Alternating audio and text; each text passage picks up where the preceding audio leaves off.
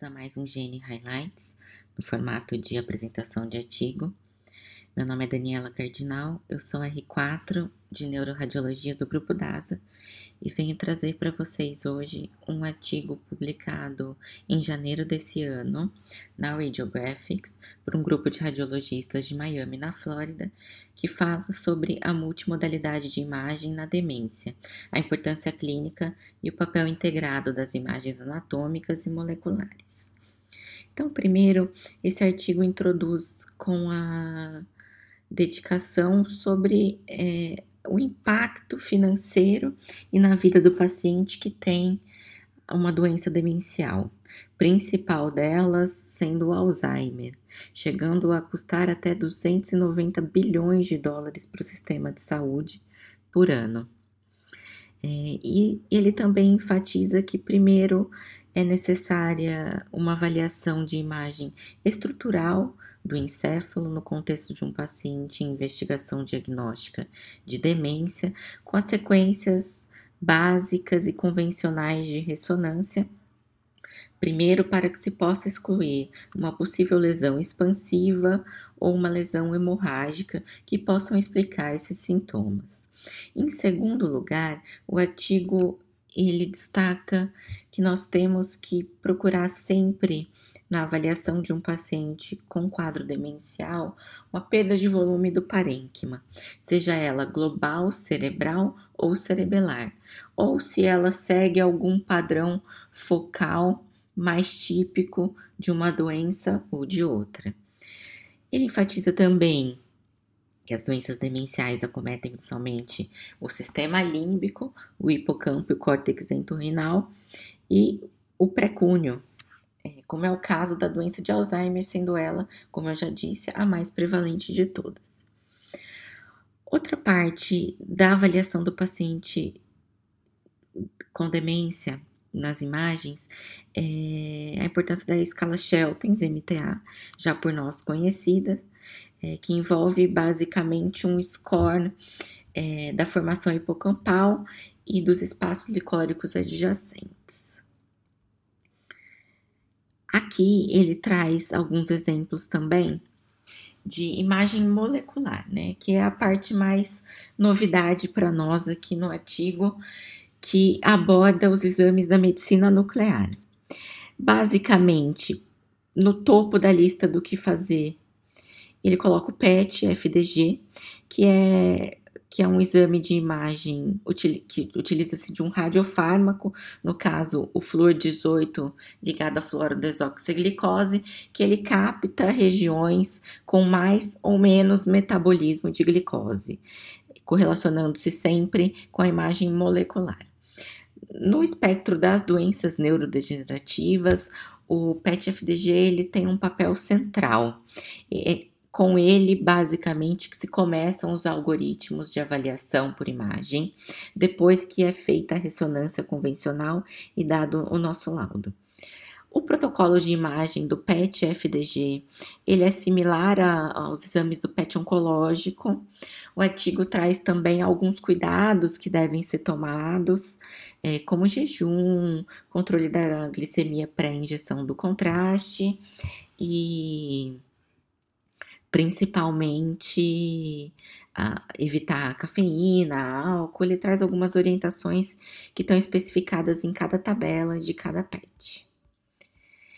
Em segundo lugar, depois do PET FDG, o artigo nos traz o PET com beta-amiloide. Aqui, o papel central dele é nas doenças com acúmulo da proteína beta-amiloide anormal. No caso, é, a principal se não a única, o Alzheimer, né? Aqui é usado um flúor 18 também ligado a um beta-amiloide. No caso, o fluorbetabeno sendo o mais citado por ele ao longo do artigo. O mecanismo aqui seria o seguinte: num cérebro normal, a substância branca capta o beta-amiloide de forma fisiológica E o cerebelo é sempre utilizado como controle das alterações de captação do beta-amiloide, porque mesmo em estágios avançados de doenças neurodegenerativas que acumulam beta-amiloide, ele geralmente não está acometido.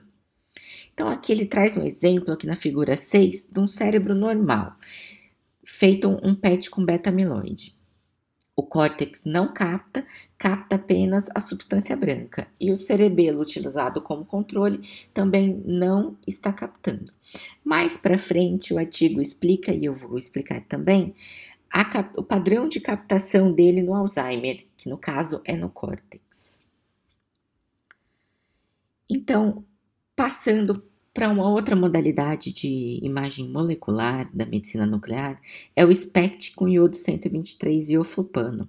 Aqui o papel central dele é nas doenças parkinsonianas que envolvam acúmulo de alfa-sinucleína e que envolva também degeneração dos neurônios dopaminérgicos, nesse caso.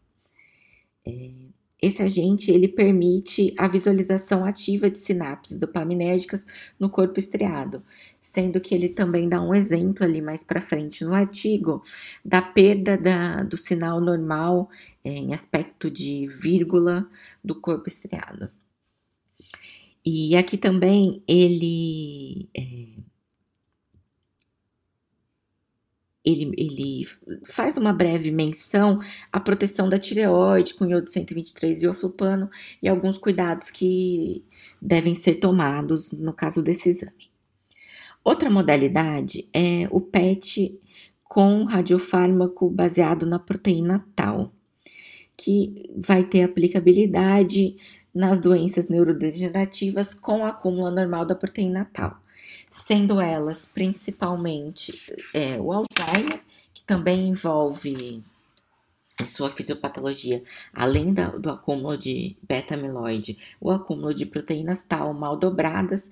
Essas proteínas tal, elas têm é, a, a, função de estabilizar microtúbulos e quando elas estão mal dobradas, mal organizadas, formam verdadeiros emaranhados neurofibrilares que se depositam em locais anormais trazendo então toda a, a atrofia característica dessas doenças, com suas respectivas manifestações clínicas.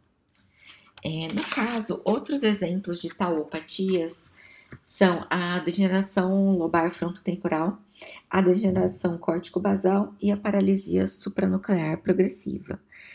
Aqui também é, existe um padrão de acometimento, que é o estadiamento de Braque, tanto nessas doenças, nas taupatias gerais, como na doença de Alzheimer propriamente dita. E também, é, assim como nas outras modalidades de imagem, o artigo traz alguns cuidados que devem ser feitos antes do exame. Brevemente, o artigo traz também é, a questão da imagem quantitativa, né? Como quantificar essa perda, como quantificar essa alteração nas doenças neurodegenerativas. Ele traz, fala brevemente de um score Z que tem um pouco de aplicabilidade na prática, alguns médicos assistentes gostam que se coloque, mas de fato ainda está um pouco obscuro como isso deve ser calculado, como isso deve ser quantificado, né? Fica aí é, a esperança que nós tenhamos mais para frente algumas informações adicionais. Depois, os autores trazem de uma forma um pouco mais empolgante o estudo das doenças neurodegenerativas quanto à sua fisiopatologia, correlacionando com as alterações estruturais anatômicas na ressonância convencional com as alterações moleculares funcionais na imagem molecular de medicina nuclear, utilizando os seus respectivos radiofármacos. Então, primeiro, os autores eles esperam que nós entendamos e dividamos é, as doenças neurodegenerativas em três grandes grupos: as tauopatias, as neuro, doenças neurodegenerativas com acúmulo anormal de beta-amiloide e com e as alfa-sinucleinopatias, né, com acúmulo anormal de alfa-sinucleína. Então, primeiro ele fala é, das taupatias, que no caso, como eu já disse, é um acúmulo anormal de proteínas tal mal dobradas que não conseguem estabilizar os microtúbulos e formam verdadeiros emaranhados neurofibrilares, entre elas a DFT, a degeneração córtico-basal e a paralisia supranuclear progressiva. O Alzheimer entra aqui também, com acúmulo tanto de isoformas 3R quanto 4R, além de acúmulo de proteínas beta-amiloides. O próximo grande grupo é, são aquelas demências com acúmulo de proteína beta-amiloide, sendo a principal delas, típica, o protótipo desse grupo de doenças, a doença de Alzheimer. Por fim, o terceiro grande grupo é o de doenças neurodegenerativas com acúmulo de alfa-sinucleína. No caso, as doenças que acumulam corpúsculos de Lewy. São elas a demência com corpúsculos de Lewy, propriamente dita, a doença de Parkinson e a atrofia de múltiplos sistemas. Aqui, nessa imagem, na figura 13, ele traz explicando ilustrativamente a classificação de Braque que eu tinha citado já. Então, primeiro aqui ilustrado em laranja seria o estágio 1 e 2, os estágios iniciais de acometimento aqui, principalmente do Alzheimer, né? Que envolve é, o córtex entorrinal e os hipocampos. E no estágios, nos estágios 3 e 4, já com o acúmulo e um acometimento mais pronunciado aqui em verde de todo o sistema límbico e mais pronunciado do hipocampo. E nos estágios 5 e 6, em estágio mais avançado da doença, o acometimento mais pronunciado do neocórtex, visto principalmente na porção posterior do giro do símbolo, no pré-cúneo, nos lobos temporais e no giro lingual. Aqui, é, nas, nas doenças com acúmulo de alfa-sinucleína que eu tinha falado, a gente tem que sempre lembrar que o, a principal aplicabilidade seria o SPECT com iodo 123 ioflupano, que seria assim o mais diferente no algoritmo de avaliação que eu inclusive vou explicar ao final do artigo, que divide que se um paciente tem sintoma parkinsoniano, já compensaria ir direto para essa modalidade de imagem. Então, a doença de Alzheimer, né, é a principal das doenças, a mais prevalente, a que acarreta mais custos para o sistema de saúde, mais impacto na vida do paciente e da família. Então, histopatologicamente, ela é caracterizada por um acúmulo anormal de proteína beta-amiloide e por proteínas tal mal dobradas, formando emaranhados neurofibrilares. Esse padrão de acometimento segue é, mais comumente a classificação de Braak, que eu já expliquei.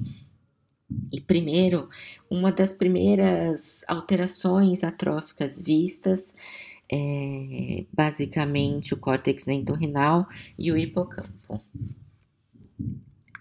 Então, é, primeira coisa na avaliação de um paciente é, com Alzheimer é, avaliação estrutural, com a ressonância convencional, como mostra aqui na figura 14, e depois seria um FDG PET para mostrar em correlação, em consonância com essas alterações atróficas, um hipometabolismo da glicose. Como é visto aqui no pré-cúneo, a gente vê claramente que tem uma atrofia seguida de uma baixa captação FDG PET.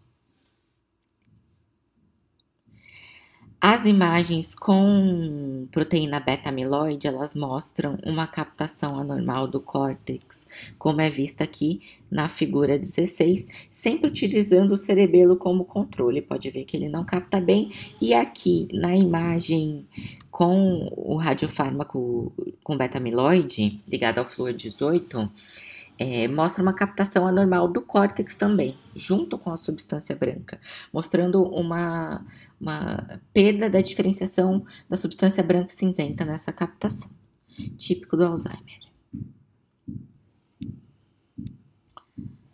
Uma outra doença que ele explica também é a demência com corpúsculos de Lewy. Ela é uma, uma doença neurodegenerativa com acúmulo de alfa-sinucleína e faz parte das doenças parkinsonianas, né? A diferença básica clínica que o artigo traz e quer que a gente entenda é que, primeiro, a demência com corpúsculo de Lewy, ela se apresenta com declínio cognitivo acompanhada de sintomas parkinsonianos e visuais, o principal deles, alucinações visuais. Já o Parkinson, a doença de Parkinson propriamente dita, ela começa com o parkinsonismo e vai gradativamente evoluindo com declínio cognitivo e demência. Além disso, é, do mesmo jeito que na doença de Parkinson, a demência com corpúsculos Lewy envolve sintomas gastrointestinais, como constipação, náusea, vômitos, gastroparesia, porque acomete também esses neurônios entéricos dopaminérgicos. Então, aqui, o principal é na imagem estrutural da demência de corpúsculos de Lewy, por, por degeneração das vias dopaminérgicas é, e da substância negra, se veria uma perda da, do sinal da cauda da andorinha característico, né? É, o que, que, é o sinal da cauda da andorinha? É um alto sinal na, no nigrossomo 1, da, da, substância negra dentre duas áreas de baixo sinal, assemelhando-se à cauda da andorinha. E nas doenças com degeneração das vias dopaminérgicas, esse alto sinal é perdido. E a outra aplicabilidade aqui da medicina nuclear na demência com corpúsculos de luz seria o PET-FDG também, mostrando, é, ao contrário do Alzheimer, né, que tem o acometimento da porção posterior do giro do símbolo, aqui o típico seria o sinal é, da ilha do símbolo, né? Não teria captação, como é mostrado aqui na figura 17 ou melhor, teria uma captação preservada da porção posterior do giro do símbolo, como é visto aqui, do cúneo não tanto é, reduzida, não tão reduzida, mas a baixa captação e a atrofia aqui principal seriam nos lobos hospitais, para diferenciar do Alzheimer. É, o SPECT com iodo 123 e oflopano é, tem aplica aplicabilidade aqui porque ele mostra uma perda, aqui na figura 18, mostra uma perda característica da, da, do corpo estriado com aspecto em vírgula. Vai ficando como está aqui mostrado do lado esquerdo, com aspecto em ponto final. Ele coloca, né? Com aspecto em ponto. Vai perdendo essa via dopaminérgica até por último chegar na cabeça do núcleo caudado. A próxima doença que o artigo enfatiza, então, depois da demência corpúsculo de Lewy, é a degeneração lobar frontotemporal, a DFT.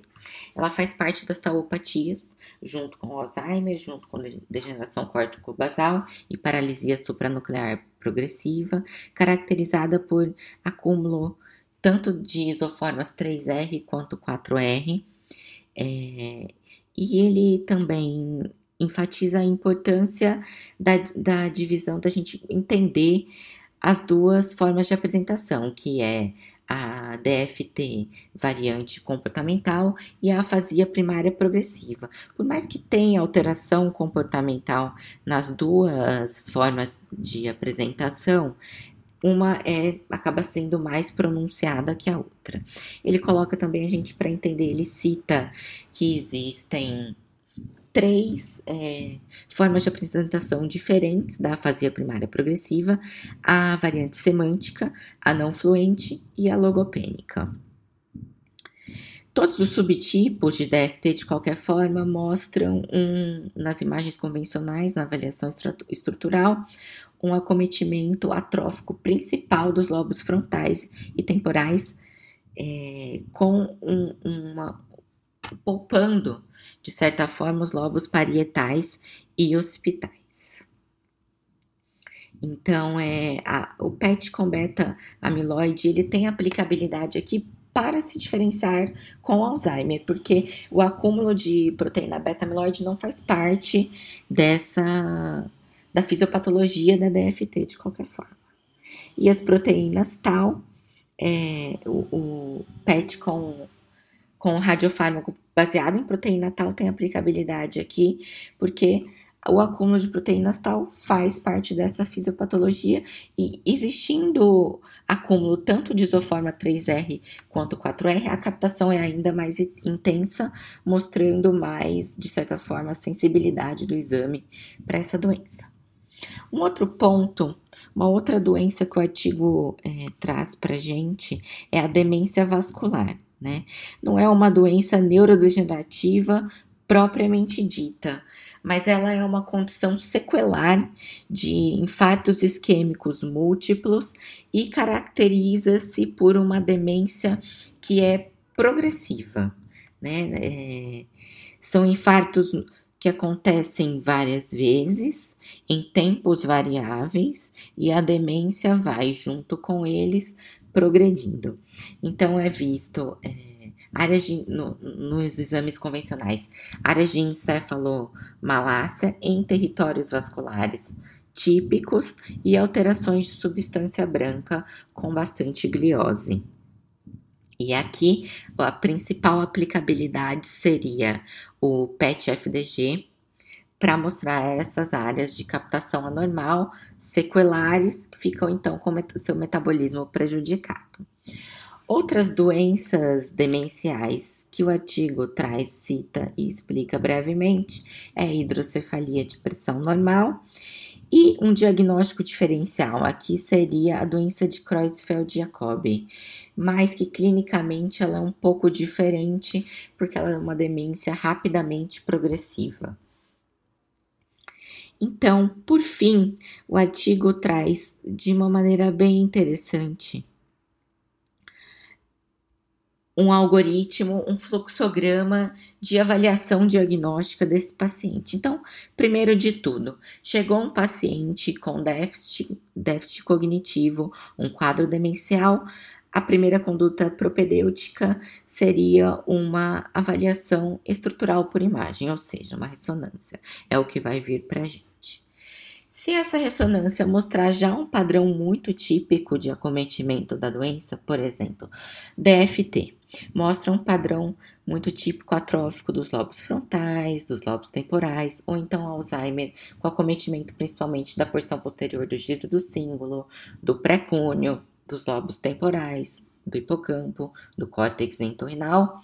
Aí esse paciente já nem precisaria é, gastar de forma mais dispendiosa é, e ir para um, um exame de medicina nuclear. Se esse padrão é indeterminado, se sobra dúvida, aí primeiro a gente consegue triar o paciente como tendo sintomas parkinsonianos, porque daí ele já vai para para um PET com iodo 123 e oflupano, e se for demonstrada captação típica ou redução na captação típica dessas doenças, aí o paciente já vai para o tratamento específico com o seu neurologista clínico, enfim, para uma doença parkinsoniana. Ok. Mas se esse paciente não tem sintomas parkinsonianos, aí o primeiro de tudo e melhor para ele seria um PET-CT com flor 18 ligado à fluorodesoxiglicose, o PET-FDG, mostrando hipocaptação típica de cada doença, aí acaba por aí também. E por fim, aqueles radiofármacos que eu expliquei, que é o flúor 18 ligado ao, beta, ao beta-amiloide, o flúor 18 ligado ao, agentes tal, aí sim eles teriam aplicabilidade para conseguir, de certa forma, é, demonstrar essas áreas de captação anormal. Concluindo, o artigo traz que, apesar dessas doenças terem prognóstico obscuro, é de muita importância e faz muita diferença para o paciente, para o seu manejo clínico e para o seu desfecho, que elas sejam detectadas a tempo, que elas sejam detectadas em seu estágio inicial, para que existam é, adaptações em tratamento clínico, adaptações em mudança de estilo de vida, que façam com que esse paciente sofra o mínimo de prejuízo possível. Obrigada pela atenção de vocês e bons estudos a todos.